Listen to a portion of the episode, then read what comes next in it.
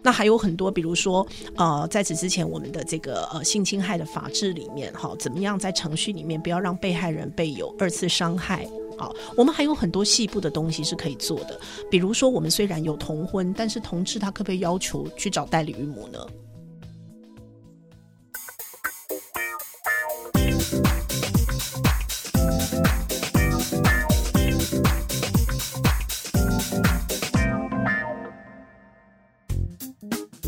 欢迎收听老周的 Money Talk，我是老周，在这里我们聊一聊钱跟财富。上一次我们跟林志杰教授谈过了金融消费评议中心它可以起到的一些作用，还有我们台湾人在经常，特别是长者面对的一些高龄金融剥削的问题哦。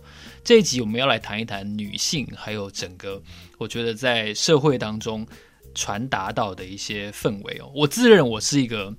蛮注意女性权益，我甚至从用词、用字遣词就会非常注意的一个人。怎么说呢？在我发出去的每一份访纲，我在参加广播电视录影的时候，老板、太空人。然后奥运冠军，然后这些这些身份、这些头衔，我都不会加上前面有一个女字，我不会加上一个女冠军、女老板、女骑士，我都不会。所以我自认我是蛮注意女性的权益的一个人。但是我后来有一次，一个受访者他告诉我说，他其实非常在意我问的一个问题。她是一个女性的，嗯，成功的出版人士、出版业的人士。然后他就说呢，他觉得我问他说，你要如何兼顾工作跟家庭，是一个非常冒犯性的问题。他说，你有没有问过其他男性这个？个问题，我说有啊，他说，但我还是觉得你很冒犯我，然后，然后我就哇，我就也很很非常的印象深刻。刚好，呃，林教授他在这个上一次，我记得是大爱电视的人文讲堂，他也分析过相关的一些议题，然后他也分析过当代的年轻人碰到的一些困境，所以呢，在我们。分享过了高龄金融剥削这个比较金融面的议题之后呢，今天我们要来聊的一个话题哦，比较轻松，也不见得比较轻松，比较全面性，就是女性还有当代的社会的一些性别意识。让我们再一次的欢迎林教授，Hello，你好。哎，主持人好，各位听众大家好。是这期节目我们就不讲钱了，我们讲比较多元的，而且是老师在呃节目中也多次分享过的一个面向。首先，我想要先请教一下老师。您觉得就是现在台湾的法律体系，现在是我我自认为在不管全世界也好，或者说在全台湾、在全亚洲，应该对于性别算是很友善的。然后我认为应该也算是非常进步的整个啊性别的法律体系。那在这个基础上，我们还有需要谈性别意识吗？主持人刚刚说不讲钱，其实不完全正确，因为经济独立，人格才会独立。哇，太重要了！所以，其实，在谈平权问题的时候，经济议题绝对是一个重中之重。哈，嗯，我自己。我自己当然是一个女性主义者，而且从事性别研究也非常多年。其实我从事的是平等权研究，那这也是为什么在金融消费中心，我们刚刚在谈公平待客原则。对“公平”这两个字，我可能跟一般的财经商事的观点会有些不一样，因为就平等是一个很深刻又非常困难的呃一个题目哈。那因为呃社会上面最重要的主宰当代进步的两大力量，一个是金融，一个是科技。那你如何去善用金融跟科技，让平等落实，而不是加深不平等？我觉得是我们当代所有知识分子的责任哦。那您刚刚问说，我们现在的法律体系已经算相对进步，绝对是哈，因为我们作为亚洲第一个呃可以承认同婚的国家，然后我们呃从一九九五年民法改革以来。呃，如果各位去看我们一九九五年的民法，你可能会以为是清朝吧？清朝啊？对，可是它不是哦，它是一九九五年还长那样，有落差这么大吗？非常大。来，你知道一九九五年的民法，它是妻以夫之住所为住所，妻冠以夫姓，子女冠以父姓，离婚优先判给先生，管教子女不一致，意见以先生之意见为意见。哦，这个真的有点像大清律例，哦。对，你有没有觉得 真的有点像，啊？所以它不是。你你看到那个条文，你会很穿越吧？你想说不会吧？一九九五年，可是你可以想象，一九九五年到现在才几年啊？对，没有很久哎、欸。对，所以我们的父母结婚的时候是背上那样的民法结婚的，我都很佩服。果然，smoke gets in your eyes，对不对？就是你完全处于一个结完婚以后女性没有人格的状况。对，所以那样的改革，法律改革被密集压缩在三十年间。也就是台湾民主化的这三四十年，那我觉得这样子的一个速度跟密度，其实不见得整个社会是吃得下来的。我深有同感。对，所以你会发现说，现在的有一些长者，你不能太怪他也，因为他三十岁以前是妻以夫之住所为住所，他三观都定型了。他面对这后面三十年，他一定觉得世界超颠覆的。所以他偶尔有时候会问出一些可能 inappropriate 的问题，但我觉得我都会比较包容，因为你想一下，他三十岁以前他的他的民法是长这样的，对，所以嗯。我我会觉得现在有两个问题，第一个就是说法律里还有没有可以改的？当然还是有，好，因为我们毕竟只是在这三十年里面去做了很多平权的推动。比如说什么呢？很多啊，法律里面，比如说像现在我们还是有这个赡养费制度正在改革。哦，好，那比如说我们的这个优生保健法，呃，女性如果要以这个因为怀孕你有生理上或心理上的因素不适合，那你要人工流产，如果未婚的完全没问题，已婚的你非得得配偶同意。那如果你的配偶跟你正在离婚，或者你就是因为他家暴你，你才怀孕的，那他怎么会同意你呢？对，所以你这个条文就很明显是有问题的嘛。哈，那还有很多，比如说呃，在此之前我们的这个呃性侵害的法制里面，哈，怎么样在程序里面不要让被害人被有二次伤害。好，那比如说我们的判决的写法，好，虽然说你今天可能最后因为证据不足要判被告无罪，可是你的写法能不能避免让那个告诉人，就是被害人不要有被羞辱的感觉？好，我们还有很多细部的东西是可以做的，比如说我们虽然有同婚，但是同志他可不可以要求去找代理孕母呢？哇，这问题有点超过我的理解范围。可是如果你已经告诉我我可以有 family 了，对，那我想要有子女啊，理论上应该是要可以。对呀、啊，那还有比如说我们刚刚讲的，就是呃，你的法律 in book 是这样写，但 in reality 有没有在一些地方女性还是被要求要签署抛弃继承的同意书呢？我知道的地方就有。所以，所以我们现在有两层次的问题。第一个就是说，已经不断往前进的法律，还有一些有没有被漏掉的，还需要做更多的。好，第二个是，就算那些已经被写入法律的平等的条文，真实上是真的有被落实吗？还是他在操作上面，因为人的不同，人的素养没有到这个程度，依然有做不到的地方？那我常常在性别的演讲都会举我自己跌倒的例子。我有一次扭到脚，让我去看医生，然后医生就跟我说：“林老师，你的头想得太快，你的脚走得太慢，所以你会常常跌倒。”我觉得他是一个哲学家哈。然后他就讲说：“我觉得要你想慢一点，大概不可能。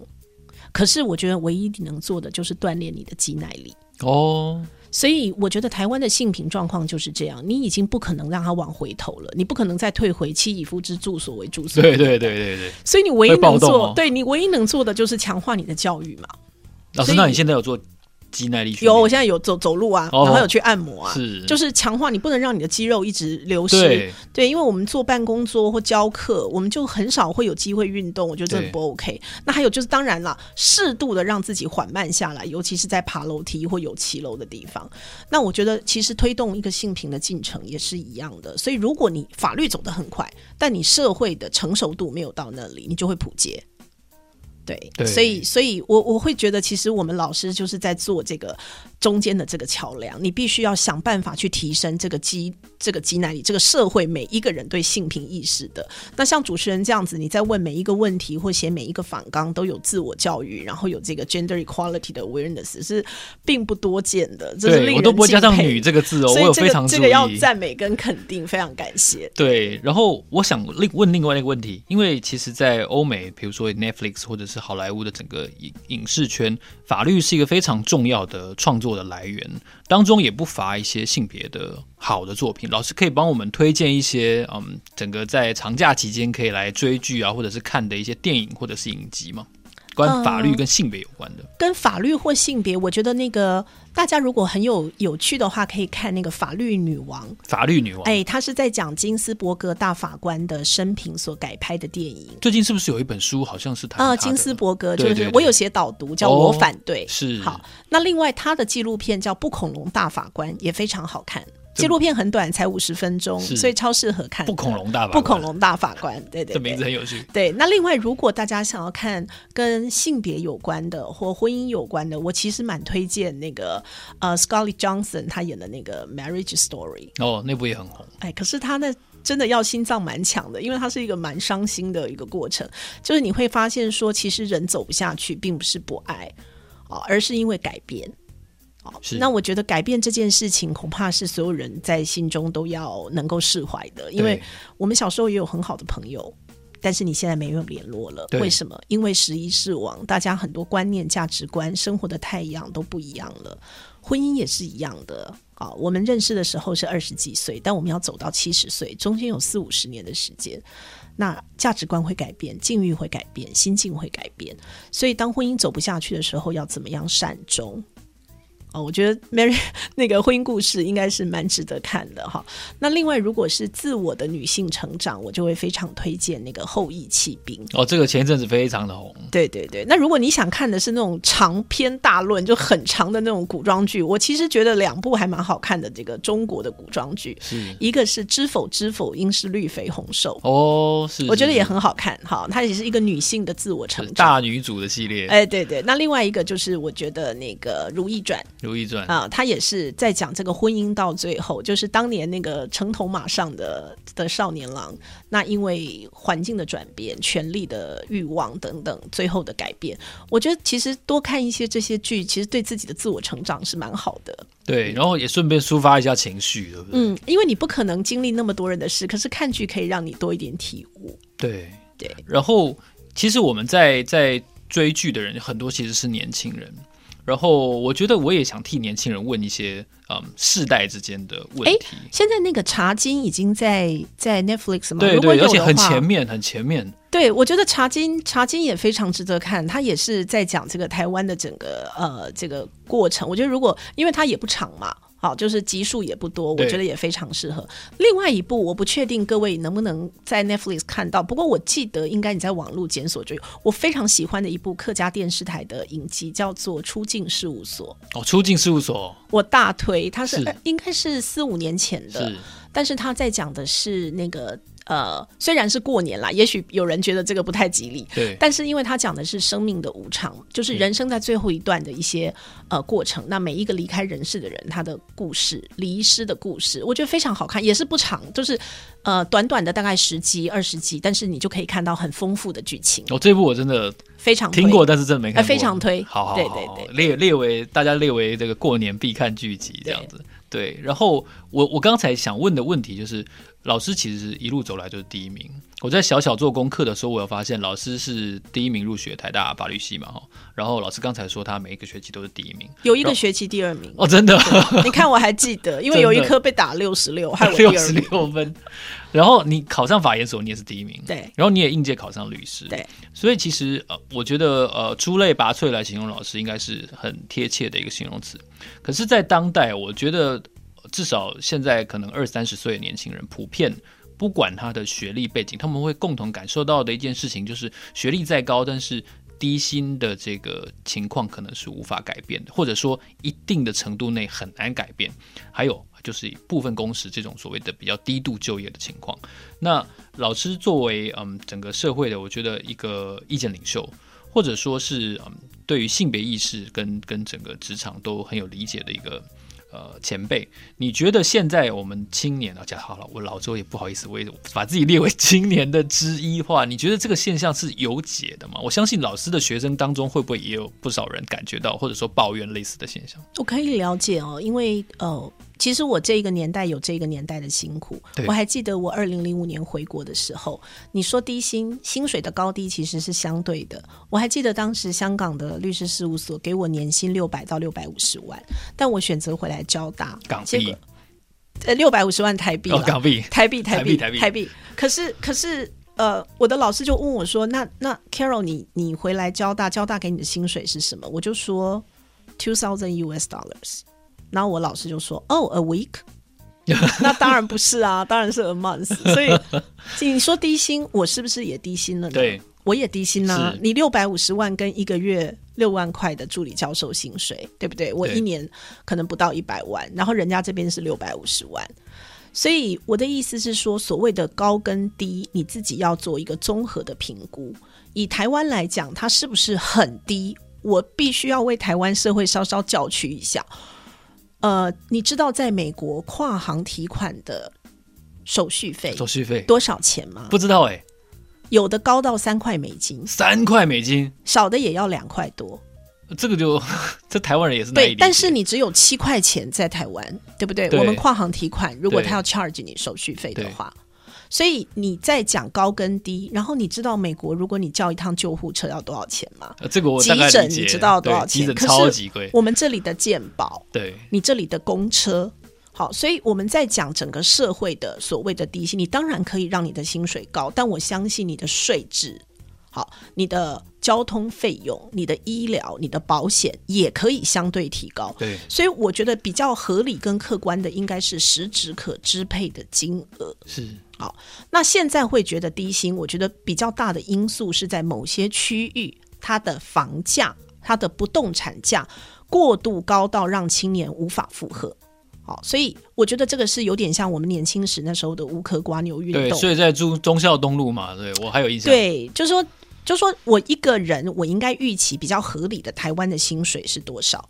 那你你以这个薪水，我如果努力二十年，我是可以有一个自由的住宅的，这是比较合理的。对。但如果超越这个，那很明显你的不动产是有状况的。好，所以呃，如何的去避免这种炒作哄抬？好，那这个就跟炒股。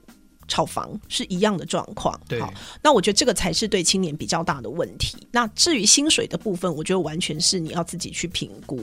那另外一个就是说，我们给予企业的很多补贴，我们希望企业能真正落实在你的员工福利上，加薪啊，对啊，然后让你的工作环境更好啊，对，对不对？好，那第二个，我觉得呃，青年也要想另外一个问题，就是说，其实每一个世代有他的承担。你抱怨上一个世代赚了很多钱，可是你有没有看过返校？看过，对，你要想一下，那个年代的人是经历过怎么样的基本权被冻结的状况，然后他们很多时候是没有办法去主张很多你的权利的。被家暴有保护令吗？没有，对不对？我们现在小朋友跟阿妈吵架都打一一三。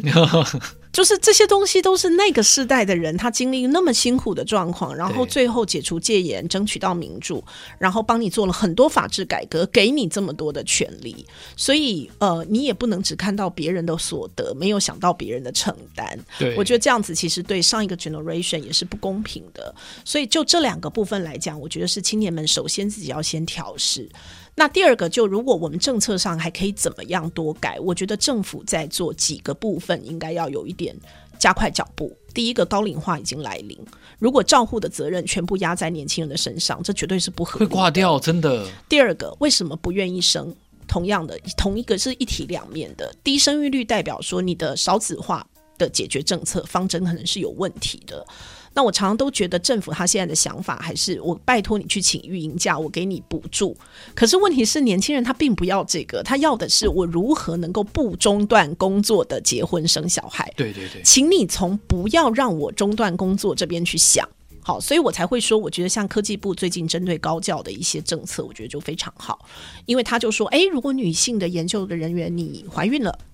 那你要去生小孩，是。那我虽然不能补贴你生小孩，可是我帮你补助你研究计划多一个研究助理。哎，我觉得这个就是完全打中我们研究人员的心啊。对对，因为你又没办法帮我哺乳，可是我哺乳一定会占掉我的时间。对啊。那这个时候我需要的是什么？我需要并不是一次性的津贴补助，而是我研究的人手能够增加。所以如果能够多一点类似的状况，我觉得实质的去减轻年轻人的负荷。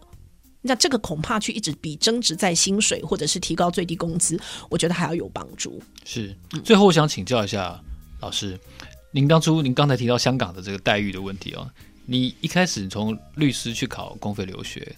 那你有想过你没有要教书吗？你有没有可能就去香港呢？那个时候你有经过经过一个挣扎吗？还是没有？我就是要来台湾。其实中间也不是只有香港啊，中间其实台湾对，其实台湾当时也有其他去其他国家工作的机会，是是是，而且事实上我也当过职业律师六年的时间。我如果现在要回复再当职业律师可不可以？应该以我的能力也是没有问题的，因为我一直跟实务保持很密切的接触。是，但是我真心觉得人生到底要过什么样的生活？其实呃，我在很多的场合都有分享过我在。二零一四年，因为健检发现肺腺癌的经验，那当时很幸运，就是在第一期的时候就被发现了。所以我其实经过了一些检查，然后追踪，我并没有需要经过化疗。但我觉得上天其实给我蛮好的启示。那这里也跟各位听众讲，就是说人生其实它的面向是很多。你可能看到有人在学问上面他是个学霸，很顺遂，但那只是他没有告诉你他是个肺腺癌患者而已啊。他有他辛苦的部分，只是你未必知道。那第二个。就是说，我觉得呃，我到底要过什么生活，我其实是想得很清楚的。因为教育这件事情其实是台湾的根本，我们其实没有什么天然的资源。那如果我到别的国家去教别的国家的孩子，我觉得对我来说，那个成就感跟社会的影响力远远不如我在台湾教育自己的学生。所以，呃，我觉得当你把这件事情想清楚的时候，你就不会有这么多的物质生活或者是什么几个零的这种挣扎哦。而且事实上，我也没有过得很清贫啊。我觉得我过的生活还不错啊，因为我住在新竹，我觉得它的房价也还算可负荷。对。然后我觉得时间上面，我现在呃可以用兼任的方式来担任呃金融评议中心的董事长，然后为推动金融普惠去尽一份心，我就完全符合当年我出国念书的理想。所以我现在。应该算是过着一个相对圆满的人生，这样是我觉得非常非常的了不起。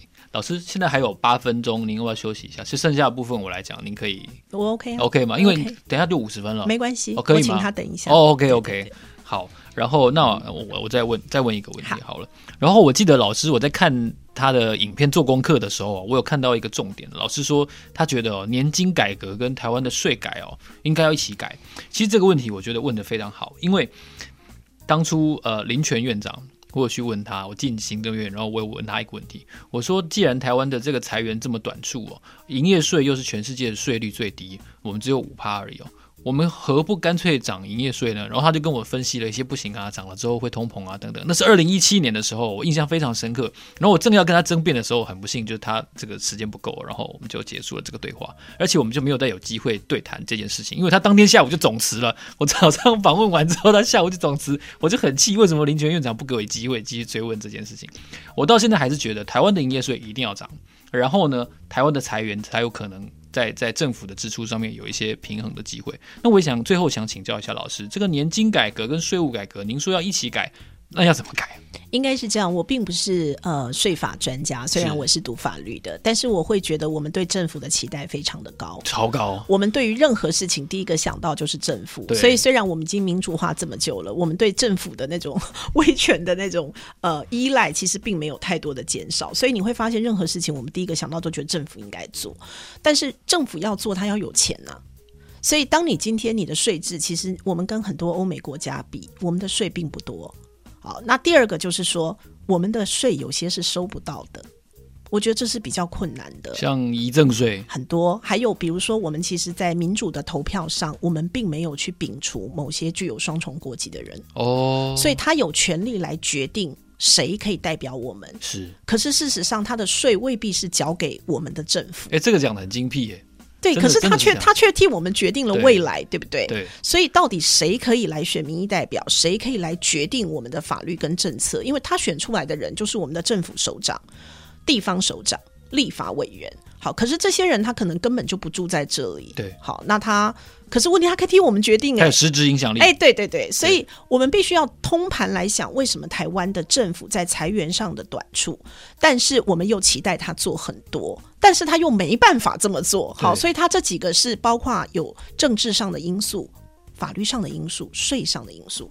最后一个，我其实听你刚刚提到林学院长讲的，不能说他讲的是不对的，因为台湾的整个经济体的结构，它是以中小企业为主的，所以任何法规的变动，其实中小企业首当其冲。比如说在疫情中，好，可能有些大型的企业它是有获利的。好，比如说，尤其是科技股，对，好，因为它疫情的关系，大家都需要用数位的方式，那或者是说，因为海运，好，所以我们有看到有这个航运公司发了四十个月的年终，它是因为疫情而获利。可是绝大部分的餐饮服务中小企业，你想想看，我们身边的，不管是开餐厅的 SPA、发廊，对不对？饭店、咖啡，好，这些中小企业。根本就是没有办法支撑。那疫情对于贫富差距的扩大是有非常大的这个影响，哈。所以该怎么样让真正赚钱的人付出比较多？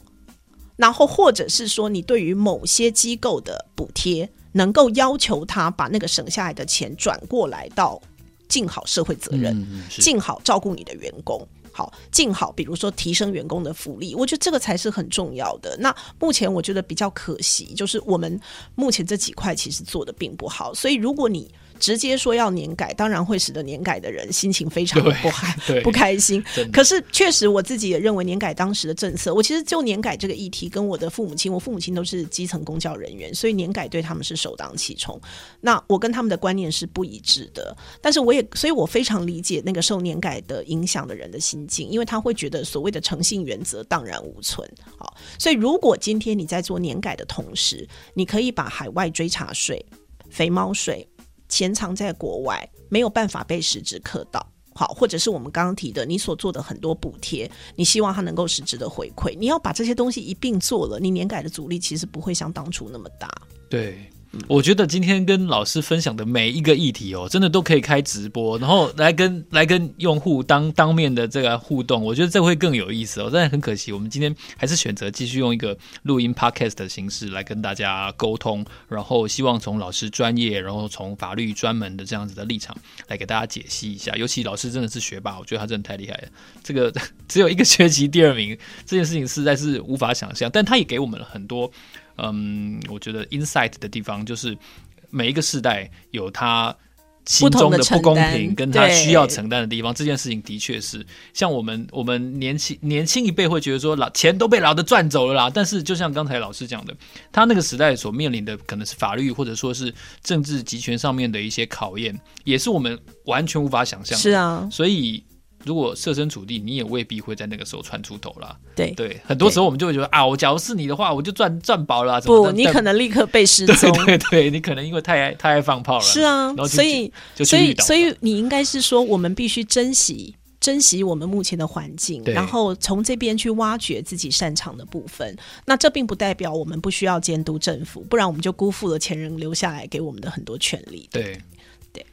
今天这集啊，非常谢谢老师给我们很全方位的一些解读。老师刚才推荐的这一些影集呢，我也会在文字介绍的部分呢分享给大家。也期待呢大家多多的支持老周的节目。如果你喜欢的话呢，欢迎你在 Apple Podcast 给我们按五颗星。最近我们看到很多很有趣的，谢谢他，谢谢他。我在搭这个上班的时间呢，搭车的时候，他说老周都可以当做非常好的优质资讯的来源。也期待。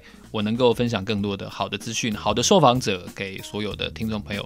今天呢，也非常谢谢林老师来到我们的节目现场，谢谢大家，谢谢主持人，谢谢各位听众。老周的 Money Talk，让我们下一集见，拜拜。